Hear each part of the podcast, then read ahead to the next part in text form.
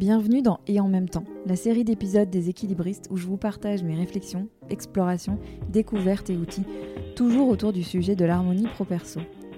Ici, on explore comment identifier et faire de la place à tous les domaines de vie qui comptent pour vous, tous les rôles et casquettes qui vous tiennent à cœur.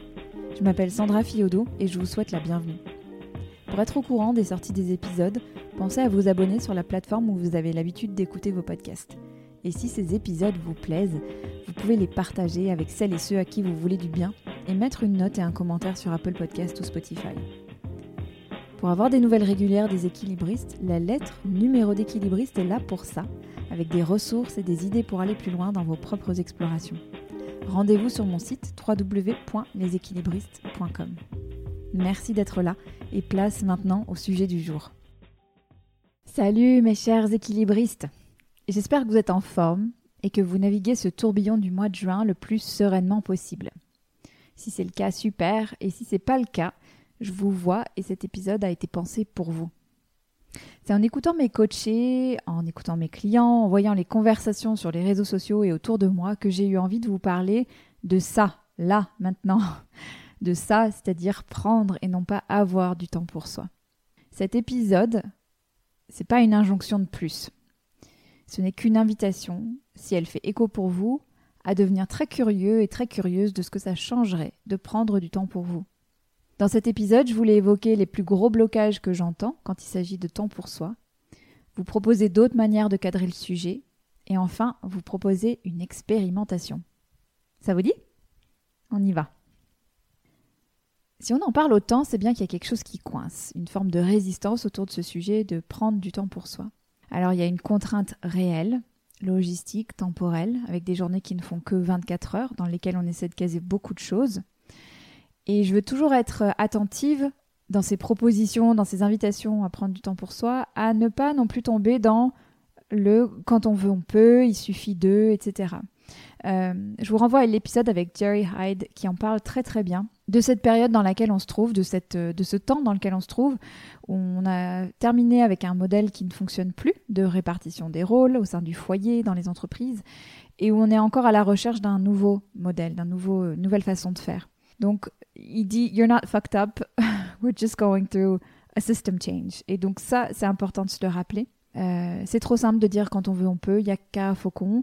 Il faut aussi tenir compte de la réalité, de la réalité de nos vies modernes, euh, voilà, où on n'a pas encore parfaitement redéfini les rôles, qui fait quoi. On est un peu une génération tampon, qui veut tout en même temps et parfois ça coince. Et en même temps, on a la possibilité d'agir sur la manière dont on est avec les autres, qui est directement liée à notre état émotionnel, notre état de présence, etc. Et donc la manière dont on est avec soi.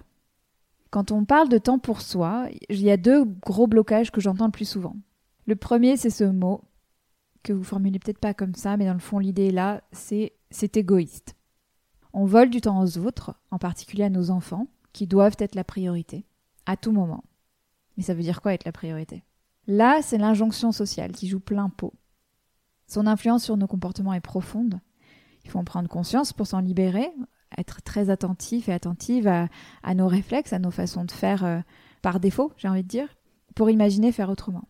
Et elle est très très ancrée cette pensée pour beaucoup de personnes. Donc souvent, ce qui se passe, c'est qu'on fait avec cette pensée, c'est-à-dire on apprend à l'identifier, on apprend à choisir ce qu'on a envie de faire par, rapport à cette idée, mais sans forcément s'en libérer totalement. Déjà, en avoir conscience, c'est un, un super pas, en l'ayant consciente à l'esprit pour pas la laisser dicter notre comportement. La conscience des injonctions, c'est déjà un énorme pas pour s'en libérer. Le deuxième gros blocage que j'entends très souvent, c'est c'est pas prioritaire, ça attendra un peu. Vous le voyez, le piège avec cette euh, formulation-là. Là, c'est le cerveau qui vous protège. Le rôle du cerveau, et ça, je l'ai lu récemment dans un livre, je l'avais jamais lu formulé de cette manière-là, et ça m'a ça m'a beaucoup éclairé, beaucoup, euh, j'y pense souvent maintenant. La personne disait, le cerveau, son rôle, c'est pas du tout d'optimiser le bonheur.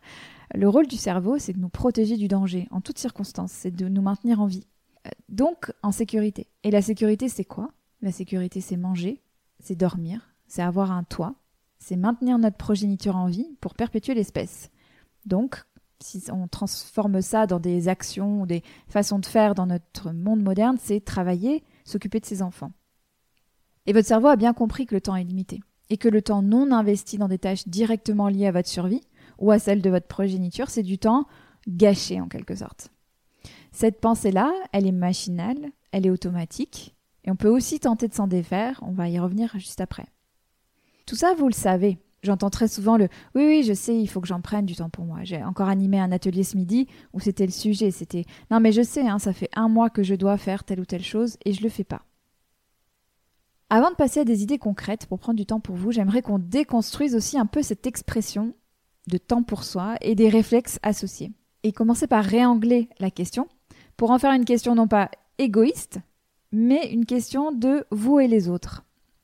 Le premier nouvel angle que je voulais vous proposer, c'est celui de la santé mentale et de l'équilibre émotionnel. Je vous partage une métaphore que ma sœur m'a donnée un jour. Alors moi j'adore les métaphores, vous en entendrez beaucoup ici. J'en utilise beaucoup dans mes newsletters aussi. Je trouve que c'est toujours hyper utile pour se formuler les choses. C'est une métaphore en anglais. When your cup runs over, what spills out? Donc quand la coupe est pleine et qu'on lui donne un coup dans cette coupe, qu'est-ce qui déborde? Alors c'est une phrase à laquelle je pense particulièrement quand il m'arrive de m'énerver sur mes enfants. Euh, quand je trouve que je me suis énervée trop vite, j'ai cette phrase qui revient en tête. Parce que bousculé par un événement ou quelque chose qui a déclenché, euh, qui m'a heurté en fait en quelque sorte, qu'est-ce qui déborde? Bah, C'est de la colère, c'est de l'agacement, c'est de l'irritabilité. Et qu'est-ce que ça veut dire ça? Bah, Moi je le prends comme un indicateur que je dois m'occuper de moi. Avec le moins de jugement et le plus de curiosité possible, en me disant que m'occuper de moi, c'est pas forcément en faisant quelque chose de grandiose. Ça peut être me mettre à l'écart quelques minutes pour me calmer, ou me dire que j'ai besoin de reprioriser quelque chose qui me fait du bien et que j'ai mis un peu de côté. Dans le fond, la question, elle est très simple. Et elle est très profonde. De quoi avez-vous besoin? Ça, c'est une question qu'on se pose peu. On se demande surtout ce qu'on doit faire, qui l'on doit être. On va s'amuser, on va prendre le contre-pied de tout ça. Quand vous ne prenez pas de temps pour vous, qu'est-ce que ça donne? Vous êtes qui? Vous êtes quelle personne? Vous vous comportez comment? Et est-ce qu'il y a un lien à faire entre les deux, entre le temps pour soi et la personne que vous êtes dans ces moments-là? Peut-être, peut-être pas. À vous vous d'être curieux par rapport à ça. Le deuxième nouvel angle sur la question du temps pour soi, c'est la question du message que vous voulez envoyer. À tout moment, et c'est particulièrement vrai quand on est parent, quand on est dans des situations de responsabilité professionnelle. À tout moment, on est un rôle modèle, qu'on le veuille ou non. Vos enfants vous regardent, vos équipes vous regardent, et regardent la façon dont vous vous comportez bien plus que ce que vous leur dites. Dans l'épisode avec Perdita Andrews, c'était un super épisode en anglais, elle se demande, elle raconte que quand elle, euh, quand elle a cette culpabilité qui revient, parce qu'elle est, elle est difficile à, à shake off. C'est difficile de s'en défaire de cette culpabilité. Elle se demande ce qu'elle aurait envie que sa fille se dise à propos d'elle-même. Elle se dit mais quand ma fille sera adulte, qu'est-ce que j'ai envie qu'elle se raconte? Qu'elle se dise oh mon dieu que tu es égoïste de partir faire ce week-end avec tes amis ou waouh c'est chouette, tu, prends soin de ces amitiés qui comptent tant pour toi. Et en fonction de sa réponse, elle se dit ben c'est ça que je dois incarner, c'est ça que je dois montrer comme exemple à ma fille. Et pourquoi c'est important ça? Parce que tous ces sujets d'équilibre des temps de vie, il faut certes être très au clair avec ce qui est important pour soi, mais ils ne se résolvent, si je peux dire, que collectivement. Et normaliser le fait de prendre du temps pour soi, c'est un enjeu collectif. Une fois qu'on a dit ça, et avant de vous proposer l'expérimentation, je vous propose deux façons de prendre en main cette question du temps pour soi. La première, c'est de sortir de la dictature du tous les curseurs au taquet. Petit, euh, petit exercice. Quand on dit temps pour soi, quelles images vous viennent en tête? Je vous propose de mettre pause même sur cet épisode et et d'écrire votre réponse. Demandez-vous, quand on dit temps pour soi, quelles sont les images qui vous viennent à l'esprit? Souvent, ce que je constate, c'est que quand on parle de temps pour soi, et même quand, y a des, quand on lit des articles à ce propos-là, on voit des gens en peignoir allongés dans un spa euh, on imagine des choses qui sortent de l'ordinaire, qui sont pas de l'ordre du quotidien. Donc c'est des choses qui prennent beaucoup de temps, qui parfois sont onéreuses, qu'on s'offre pas tous les jours. Comme si c'était un luxe, comme si c'était quelque chose de d'extraordinaire. Moi, je vous parle pas de Miracle Morning, je vous parle pas de journée au spa. Je vous parle de ce qui compte dans le fond, c'est-à-dire de se sentir nourri, énergisé, disponible, ouvert, ouverte. Donc à quoi ça pourrait ressembler? Bah, ça peut être 5 minutes de lecture le matin en vous réveillant. Ça peut être 10 minutes de marche sur votre pause déjeuner. Ça peut être passer un coup de fil en pleine journée, que ce soit euh, à un ami ou un coup de fil pro. Ça peut être une matinée dans le week-end pour écrire le livre que vous rêvez d'écrire depuis des mois ou des années.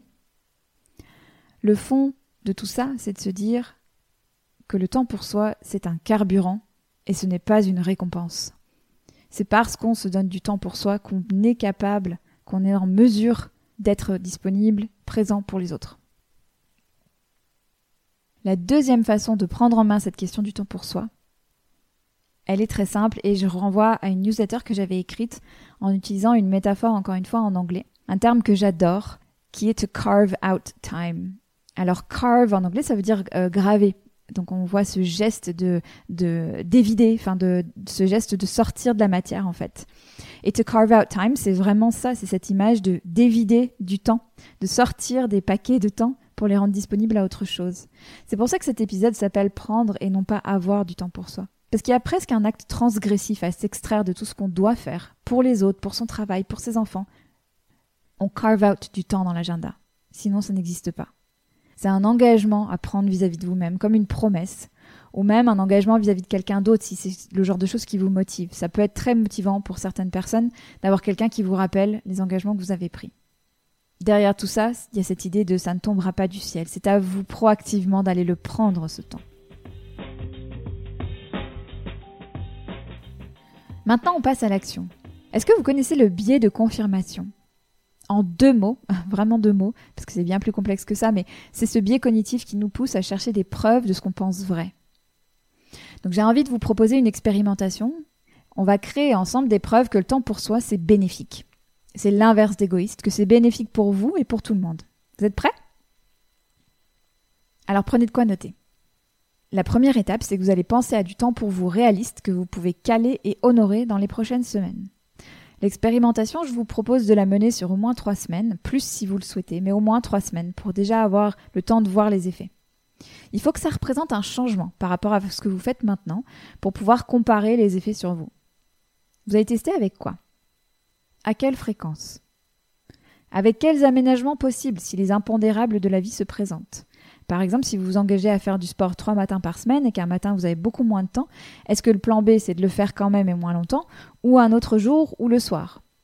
Life happens, comme on dit, et il ne s'agit pas ici de s'autoflageller si on dévie un peu de ce qu'on s'était fixé. L'expérimentation est ailleurs. Mettez-vous un cadre précis pour vous motiver et vous donner toutes les chances d'y arriver. Deuxième étape, vous tenir à ce que vous aviez décidé en tenant compte de ce cadre et de ces déviations que vous vous êtes accordées. Embarquez quelqu'un qui vous rappelle votre engagement, mettez-vous des rappels, honorez ces rendez-vous avec vous comme si c'était des rendez-vous pro de la plus haute importance. Quelque chose me dit que vous ne planteriez pas un rendez-vous pro crucial, alors faites pareil avec ce rendez-vous que vous vous donnez à vous. Troisième étape, au bout de trois semaines, faites le bilan de votre expérimentation avec beaucoup de curiosité. Qu'est-ce que ça a changé dans votre ressenti global de bien-être? Qu'est-ce que vous avez appris sur vous? Qu'est-ce qui a changé ou pas? Dans vos relations avec les autres, vos enfants, votre équipe, votre conjoint ou conjointe, votre manager Qu'est-ce que cette expérimentation a rendu possible? Quelles preuves avez-vous accumulées au sujet du temps pour soi? Consignez bien tout ça pour pouvoir y revenir quand vous en ressentirez l'envie et recommencer l'expérience avec autre chose si ça vous a plu. Félicitations, vous venez de donner de la matière nouvelle à votre cerveau pour penser votre place et ce qui est possible pour vous. Si vous avez envie de partager ce que tout ça vous a inspiré et créé pour vous, rendez-vous sur mon compte Instagram Les Équilibristes Podcast. Et surtout, merci de votre écoute et rendez-vous dans deux semaines pour un prochain épisode et en même temps.